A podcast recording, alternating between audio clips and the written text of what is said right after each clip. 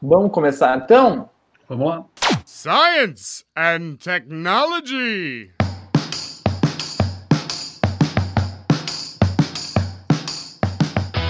Bom, pessoal, estamos on com o primeiro, com o primeiro Fóton do Ciencion. Esse daqui que vai ser um programa mensal com os principais fatos e notícias científicas daqui da UFBC e de qualquer lugar do mundo. Hoje é dia 15 de maio, centésimo, trigésimo sexto dia do ano. Faltam só 270 dias para 2021. Hoje também é aniversário do Joseph Raab, que é muito conhecido pela sua integral, que tem o mesmo nome, e é utilizado para é, verificar a divergência e a convergência de séries infinitas. Eu sou Pedro Altreto, professor aqui da UFABC, e eu não estou sozinho. Hoje estamos com. Bom, meu nome é Arthur, eu sou estudante de graduação em Física na UFABC, licenciatura e bacharelado e bolsista do Ciencion.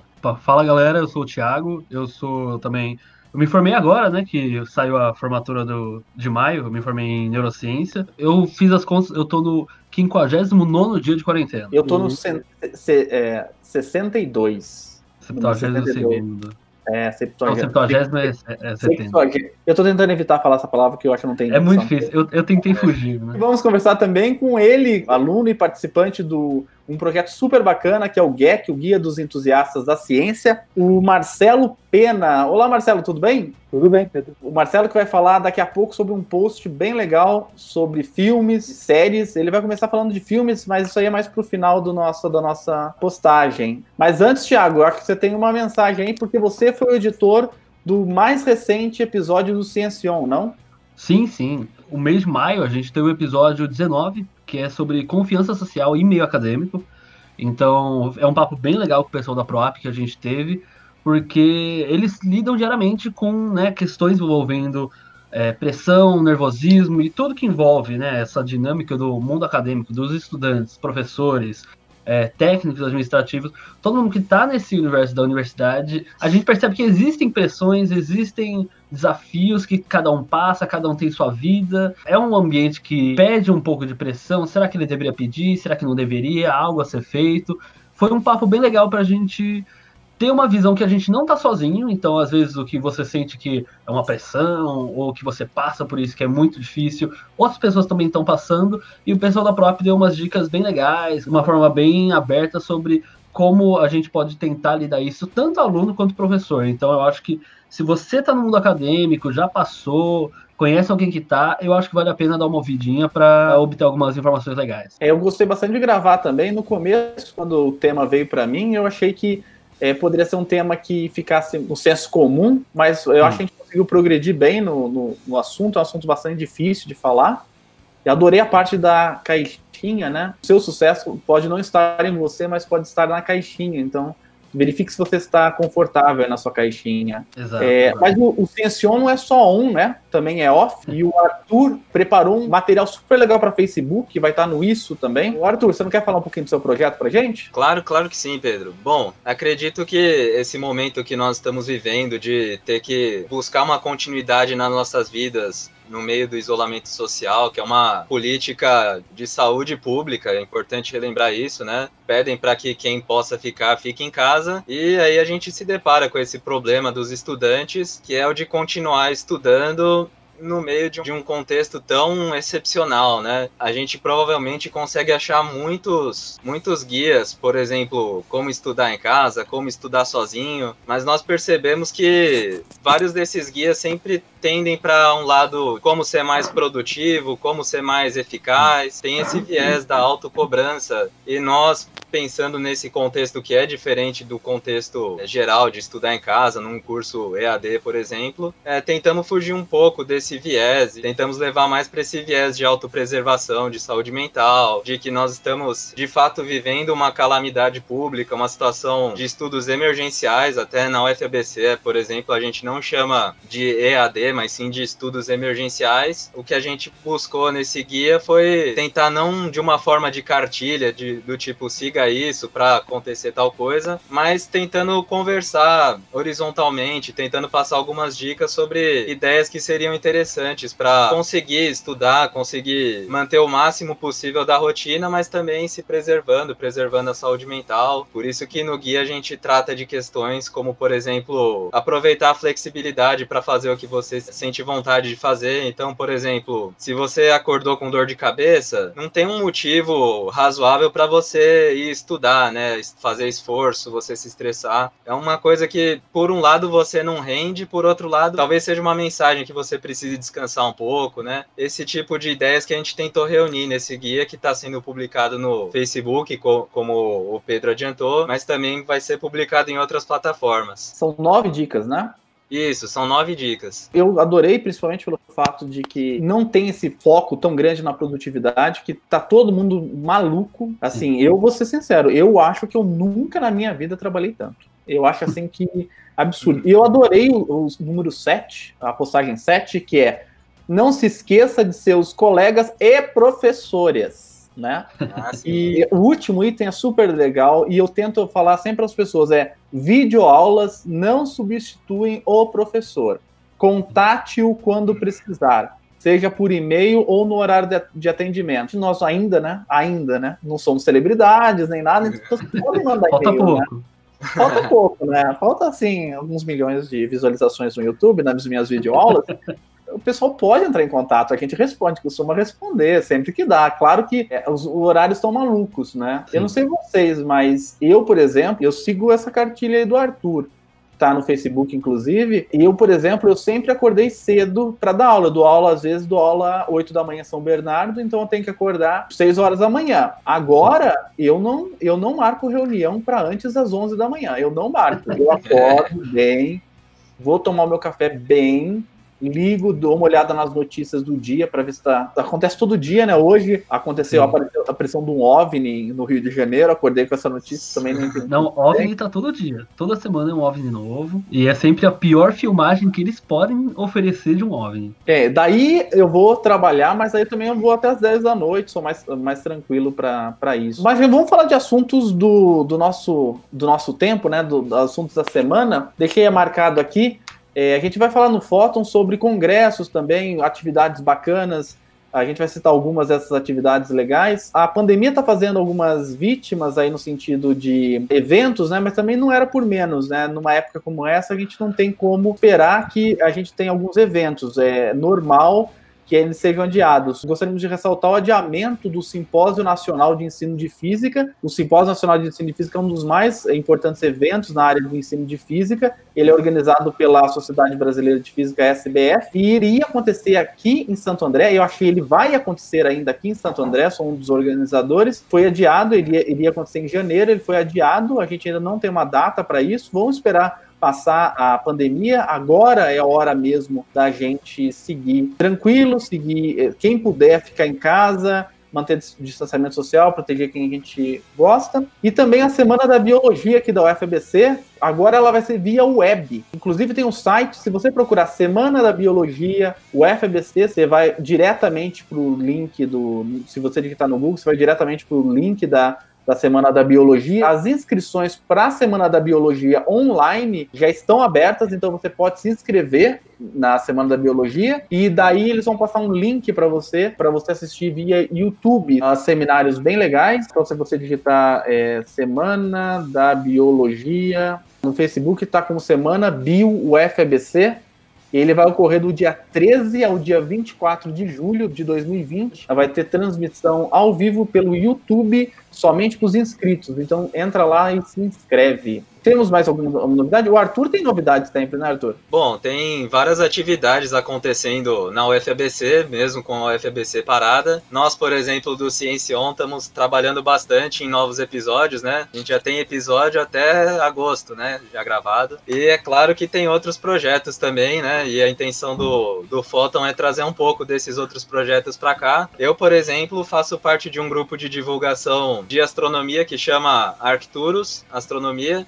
Inclusive, já recomendo que vocês curtam lá a nossa página no Facebook, Arcturus Astronomia. E lá a gente faz diversas postagens relacionadas à astronomia, que é sempre um tema de interesse de quem gosta de divulgação científica. Em especial, a gente tem a, a Beatriz fazendo uma série de postagens sobre mulheres da história da ciência, uma série muito bacana. Inclusive, a gente trouxe a Beatriz para gravar com a gente em um dos episódios. E a gente também posta várias notícias de astronomia. Então, cada semana a gente faz uma breve seleção das notícias que mais impactaram aí, que mais circularam, e dá uma explicada, posta alguns links para para vocês conferirem. E ele é toda semana. Toda semana tem um, só procurar lá. Então a gente vai pensar então qual que é o, a notícia mais importante da semana aí na astronomia, então. Bom, eu separei aqui então para contar um pouco para vocês sobre a detecção do buraco negro mais próximo na, da Terra. Os astrônomos do, do ESO, que é o Observatório Europeu do Sul, no dia 6 de maio, ou seja, na semana passada, eles anunciaram a descoberta do buraco negro que até então é o mais próximo da Terra.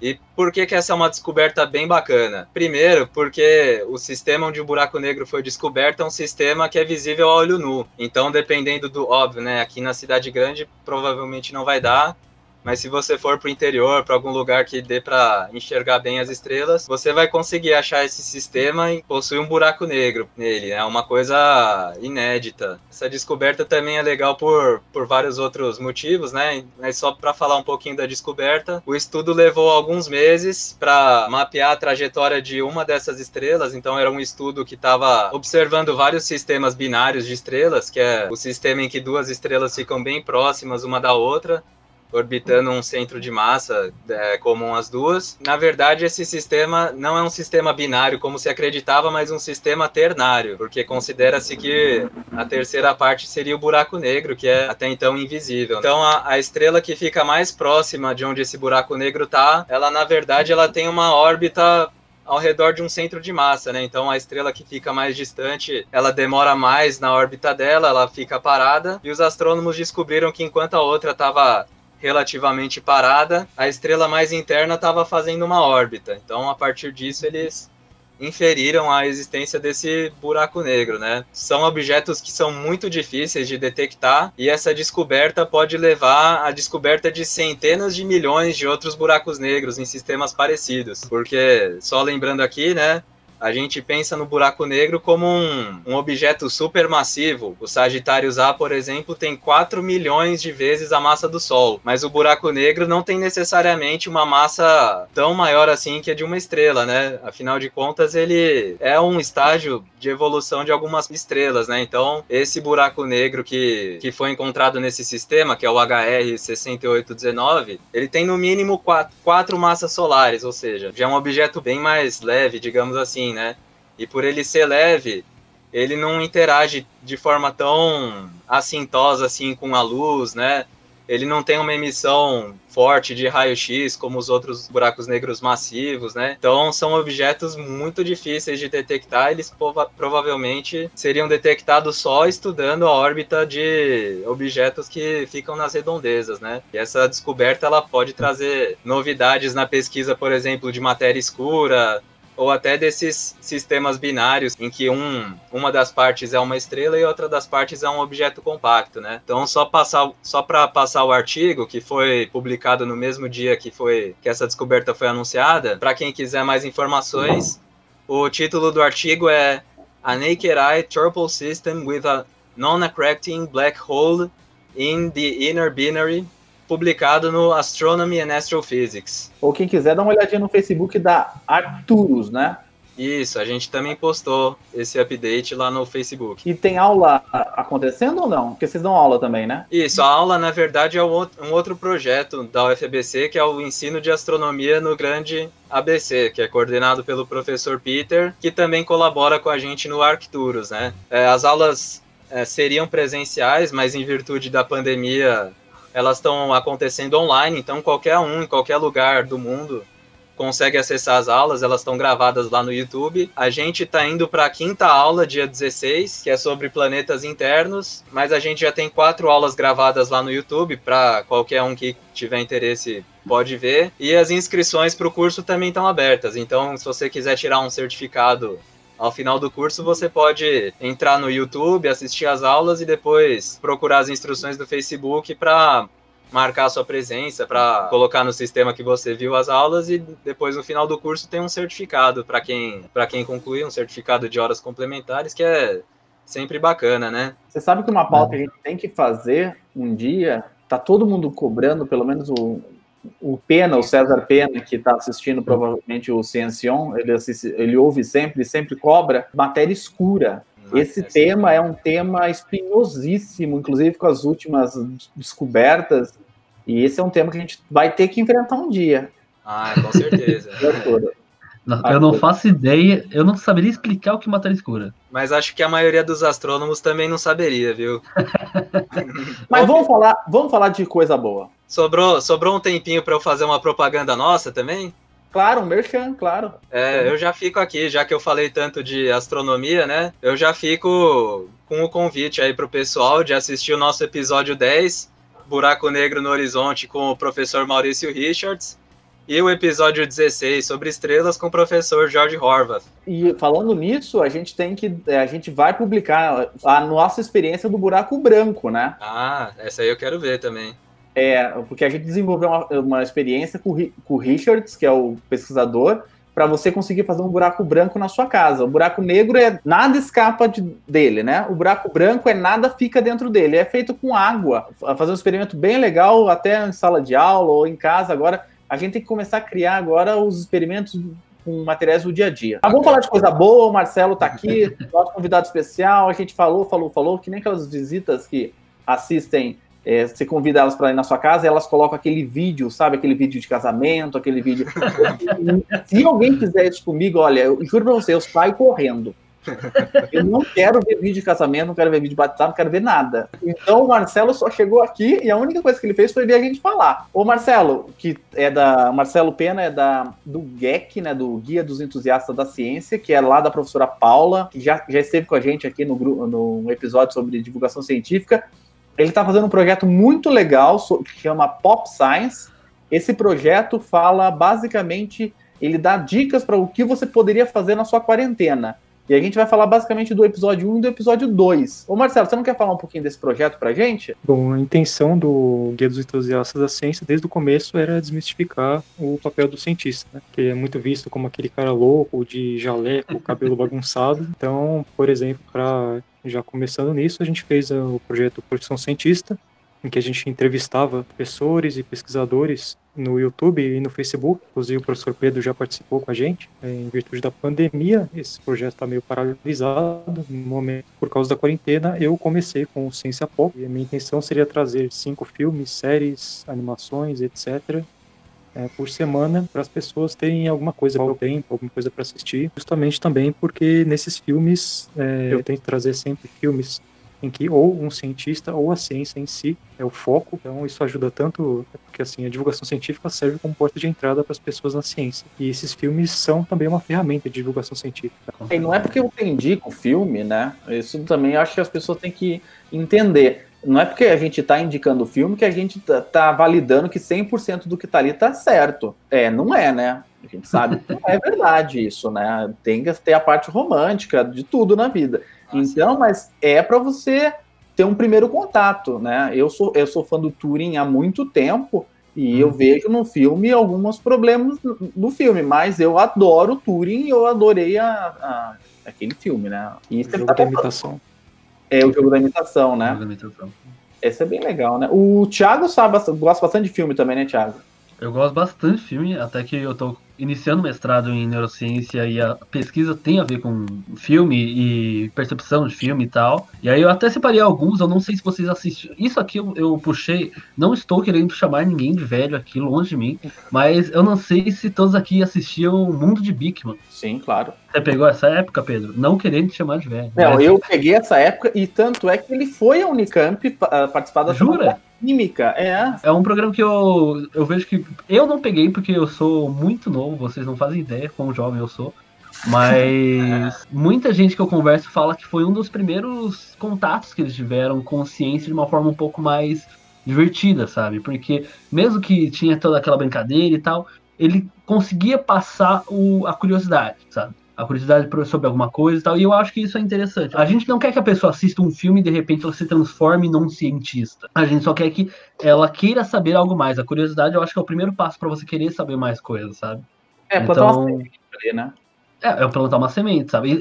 Uma semente interessante, sabe? Então, a gente tem vários casos de, de canais no YouTube também que. Tem canais de YouTube muito ruins, mas tem canais de YouTube muito legais. Tentam também passar essa, esse lado mais interessante, que é um pouco mais palpável, que eu acho que pode ser um bom início, igual a gente produz conteúdo agora por, por, por áudio, mas eu acho que andam até crescendo os tipos de, de conteúdo que andam conversando com, com a ciência, sabe? O que gera debates que aí podem ser problemáticos, né? Eu acho que, não sei se o, o Arthur é fã ou não de Interestelar. Olha, você acredita? Agora eu vou ser cancelado, hein? Ih, nunca assisti. Nunca Você assistiu? acredita que eu nunca vi esse filme ainda? Mas você sabe que no caso do Interestelar, isso pelo menos eu sei. Quem prestou consultoria científica para o desenvolvimento do roteiro foi o Kip Thorne, que foi um dos responsáveis pela detecção das ondas gravitacionais no, no LIGO. É só, só sabe o quão é difícil fazer quem faz, né? Igual, igual por exemplo, igual você falou de canais. A gente tá no 19 episódio do Sension, gravamos mais, ah, temos mais alguns na fila, e agora que a gente tá começando a aprender a fazer. É, é- isso aqui que a gente tá fazendo agora, por exemplo, que tá aprendendo a fazer. O, o Marcelo, mas você viu, você vê todos os filmes que você- que estão na postagem lá do GEC ou não, Marcelo? Sim, vi todos. Alguns já tinha visto há muito tempo atrás, não lembrava, eu tive que ver de novo.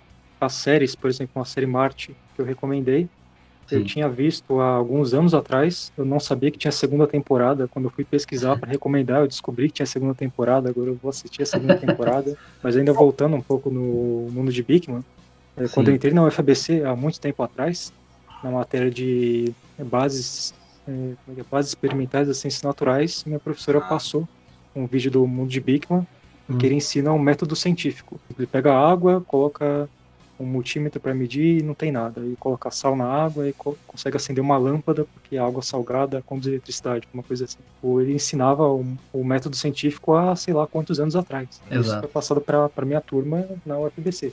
Com relação aos filmes, eh, você tá na sétima postagem, só para o pessoal que Oitava. estiver ouvindo, é na oitava postagem. Sim. É, a gente tá falando do Guia dos Entusiastas da Ciência, que é só se digitar lá GEC, Guia dos Entusiastas da Ciência no, no Google, você entra e você pode ver o trabalho do Marcelo.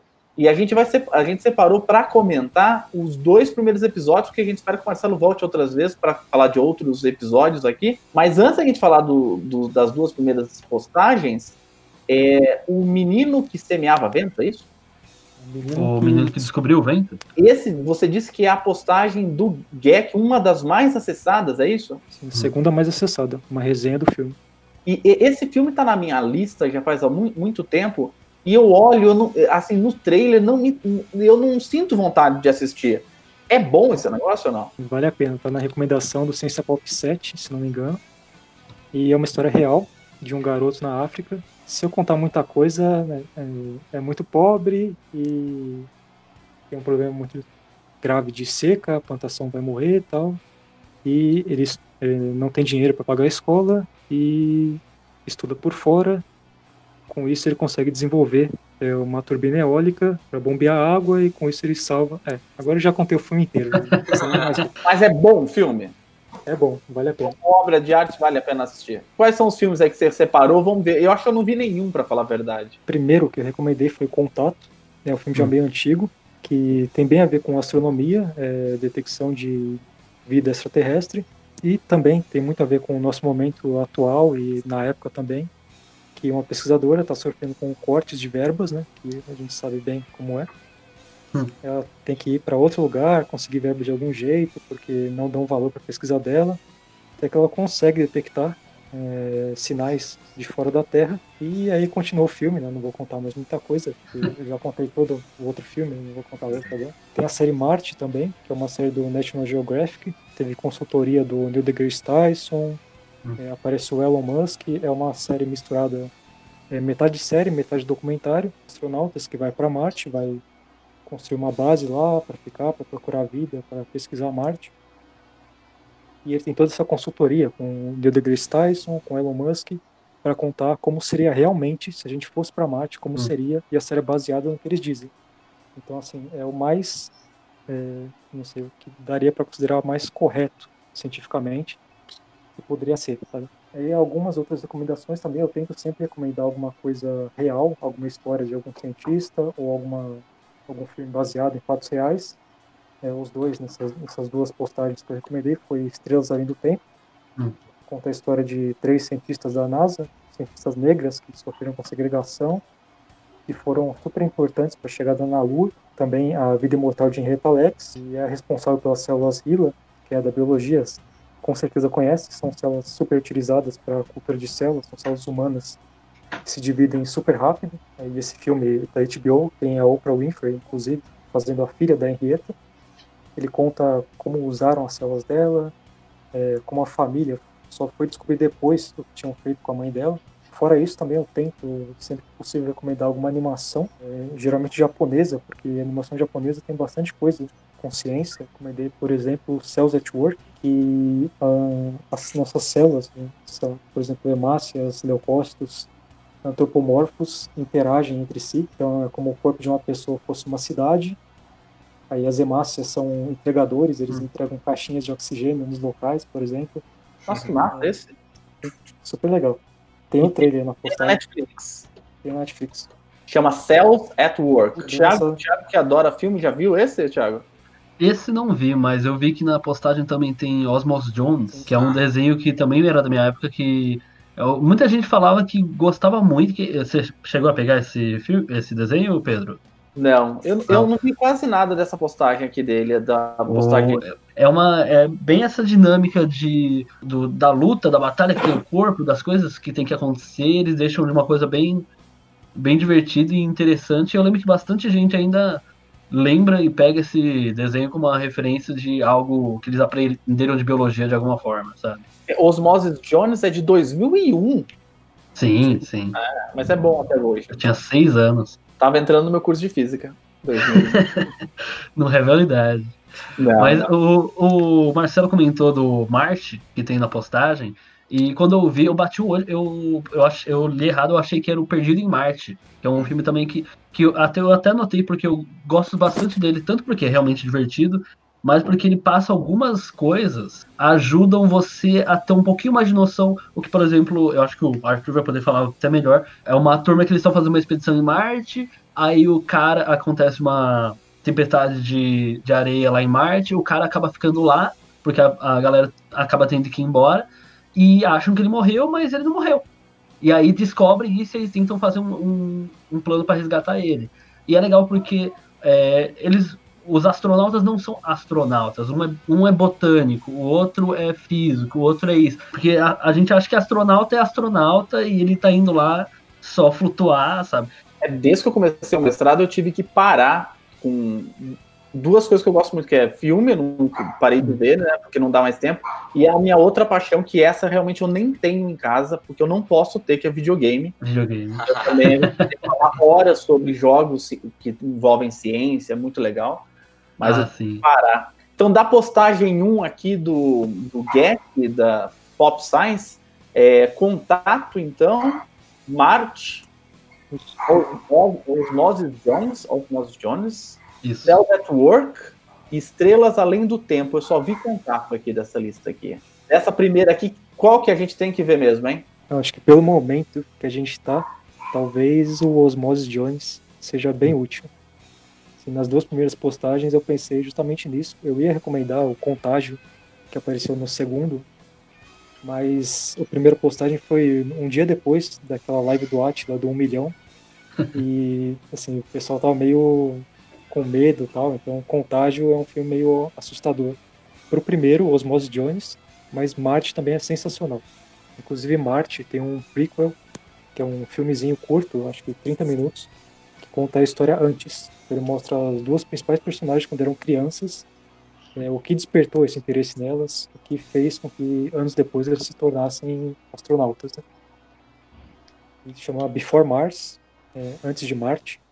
Então, se alguém tiver a oportunidade de assistir, fica mais uma dica aí. Bacana. Vamos então para o segundo. Para o segundo, a segunda ciência. Como que é o nome da série? Ciência Pop ou? Ciência Pop. Ciência Mas Pop. Pop Science também, tanto faz.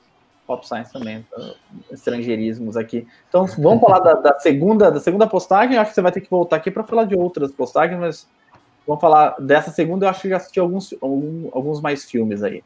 Tem Contágio, que eu acho que para a pandemia, eu acho que é o mais é, cientificamente acurado que existe. Tem, por exemplo, alguns termos que a gente está vendo bastante agora, que foram ensinados é, magistralmente nesse filme, por exemplo, o R0, que é quanto uma, quanto uma doença pode ser transmitida para duas pessoas, é, tanto o desenvolvimento da vacina como demora. Tem também um negócio nesse filme que eu acho que é super aplicável na vida real, que é um cara, um blogueiro, descobre uma cura, ele finge que descobriu uma cura, que é uma homeopatia, um remédio homeopático.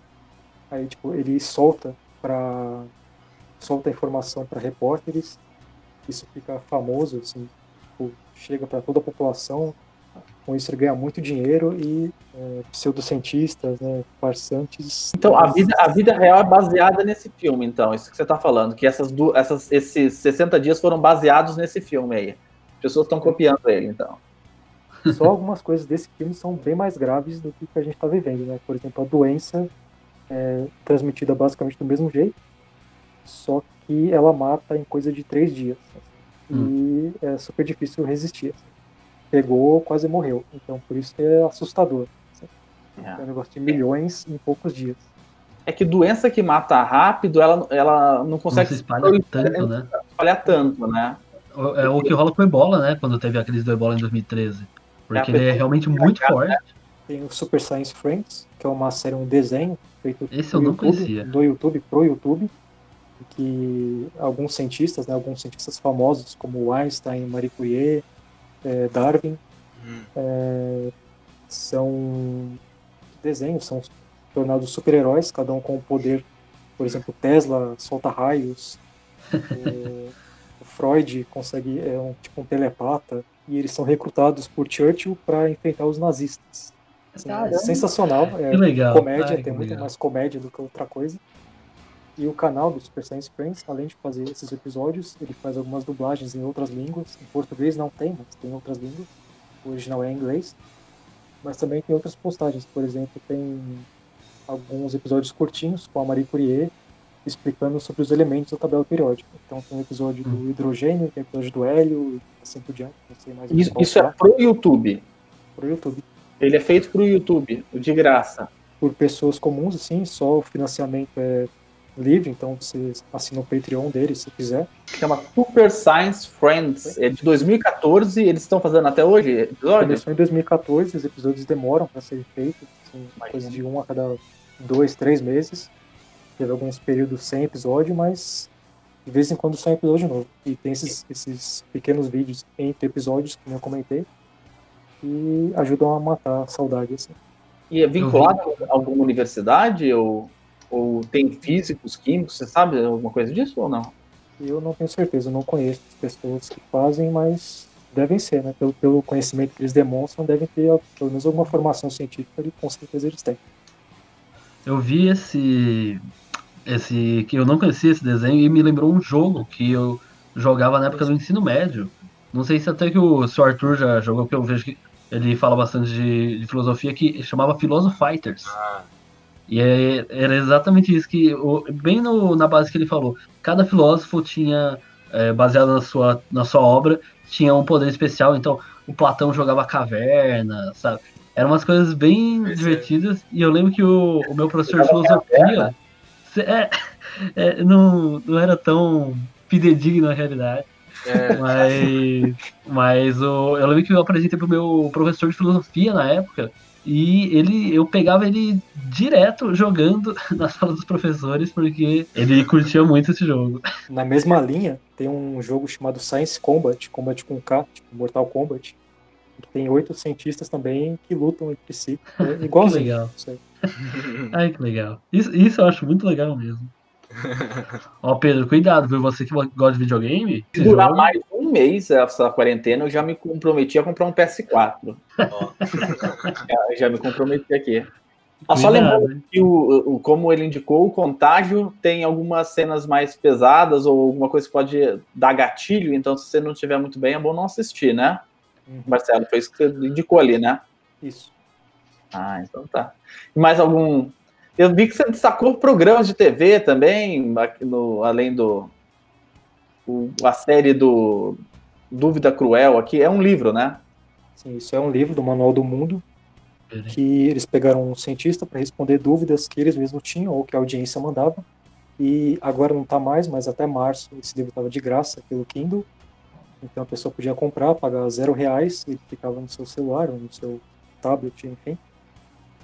E, enfim, tem vários capítulos, cada um deles respondendo uma dúvida. E ainda está à venda, se alguém quiser comprar, mas infelizmente o período gratuito passou. E a outra é Doctor Stone. Isso. Doctor Stone também é um anime, é um desenho japonês. Que como é que eu vou contar? É, bom, no primeiro episódio, basicamente, dá um clarão no céu e todas as pessoas são transformadas em pedra. Isso dura cerca de 6 mil anos, e depois de 6 mil e poucos anos, o primeiro humano consegue despertar da pedra, a pedra quebra e ele sai lá inteirinho. E aí ele tem que, basicamente, é, restaurar a humanidade. E, por sorte, esse cara especificamente é o, assim, era o presidente do clube de ciências da escola dele, então ele tem conhecimentos surreais, assim, que ninguém teria na vida real, é um super gênio, e sabe fazer tudo, basicamente. E recria, a intenção é recriar a humanidade, despertar todo mundo, quebrar a pedra de todo mundo e voltar a ser como era. Esse não tá em nenhuma plataforma, não, né? Tá em algumas plataformas, tá no Crunchyroll, não sei se o pessoal conhece, é uma espécie de Netflix dos animes, dá para assistir de graça, é, com anúncios, ou você paga a mensalidade, vê com anúncios. O que é muito legal do seu trabalho, Marcelo, é que, para mim, você sai completamente do senso comum. Aqui, falei duas vezes senso comum, hein? Não posso mais usar essa palavra hoje. É, sai completamente do senso comum. Eu não, muitos dos filmes, eu acho que boa parte da audiência do Sension, ou mesmo do GEC, não, nunca ouviram falar, né? O Thiago, que, que é um cinéfilo aí, o Arthur também gosta de filme, não, também não viram, né? Ah, eu, muitos desses não. Achei bem legal. Pior que na minha lista tem muita coisa, e alguns são bem obscuros, assim, coisas antigas que quase ninguém viu. Tem alguns tem músicas, inclusive eu achei um artigo que fala de músicas que hum. usavam a temática da ciência. Ah. Fiquei espantado com uma MPB, tem músicas de ciência. Por exemplo, Gilberto Gil tem música de ciência pra caramba. Tem praticamente um disco só dedicado a isso. Qual? Você sabe? O nome do disco? Você me lembra? É. Quanto? Quanta, alguma coisa assim. Quanta, quanto. Ô, Marcelo, a gente falou que não ia gravar muito tempo, muito longo esse foto, mas a gente fala bastante, eu também. É, indica alguma coisa pra gente ver aí para sua próxima aparição aqui, alguma coisa que a gente deveria ver, sem ser esse que você indicou, um que vai estar, tá, pode ser que seja na sua próxima postagem aí, pra gente poder comentar, algum filme atual, uma, pra gente ver e poder bater papo falando de algum filme específico. Um que eu iria recomendar é, na próxima postagem, no próximo sábado. Podem ver é, na montanha, nas montanhas dos gorilas. É, eu não vou contar nada, porque ainda vai sair na postagem. Quando sair na postagem, vocês veem lá a sinopse. Mas esse também é um filme antigo, é de 98, mas vale a pena. E um que saiu na, no, no Ciência Pop 3 é O Homem que Viu o Infinito, que é ah. é um, da, um, daqueles filmes que eu comento alguma biografia, algum filme baseado em fatos reais. Esse é de um físico, um matemático, na verdade. Um matemático indiano. Ah, eu acho que, que eu sei que. Que vai estudar na Inglaterra. E, enfim, ele vê é, praticamente um gênio, se vocês acreditam em gênio, né? seria basicamente um gênio. E vê números, assim, ele tem um raciocínio brilhante. E por ter nascido em um país periférico, ele tem poucas oportunidades. Mas, enfim, vejam um filme, é genial. Esse também tá na minha lista, eu vou tentar ver, vou tentar assistir.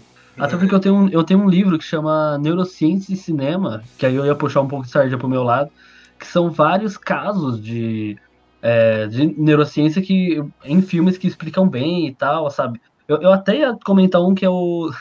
que eu, eu dou uma extrapolada, eu converso com os amigos, que é aquele do Como se fosse a primeira vez do Adam Sandler. Sei. Que todo mundo fica dançando, mas que a, o que acontece com a menina é um caso real que acontece. Eles dão uma, uma mexida um pouco, mas é uma coisa que acontece de verdade e esse, esse caso foi muito revolucionário para a neurociência, sabe? Desse cara que ele esquecia as coisas no dia seguinte. Muito que a gente aprendeu sobre memória foi sobre isso, então eu brinco com os meus amigos que é, o Adam Sandler é um dos melhores divulgadores científicos que tem. Bom, pessoal, foi isso. Foi o nosso primeiro Fóton aí, é, com edição aqui do Thiago, que vai lançar nesta sexta-feira, espero, né?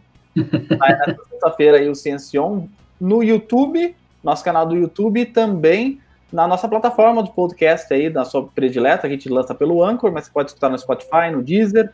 Segue lá a gente lá no Twitter, cuidado aí pelo Thiago, ou no Facebook, cuidado pelo Arthur ou no Instagram, cuidado pelo Felipe.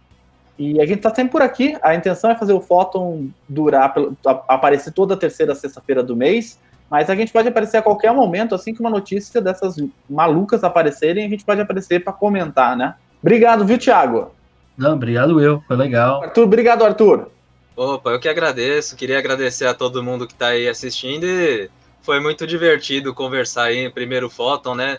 Eu me senti num daqueles saudosos programas de rádio, né? Que a gente só fica ouvindo o pessoal falando e fica pensando no, no quanto eles estão se divertindo lá, né? Foi bem bacana. E obrigado, viu, Marcelo? Bom, obrigado pelo convite.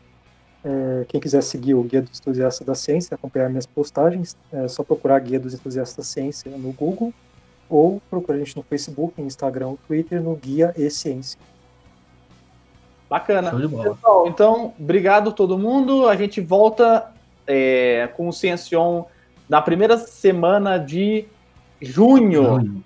E se tudo correr bem, vai ser sobre o, o, fantástico isolamento aí do Isaac Newton. Ficou bem legal com o Breno Arcioli de novo. Ele vai falar pra gente sobre a, aqueles mitos que a gente tem sobre a, a genialidade do, do Newton na época do confinamento.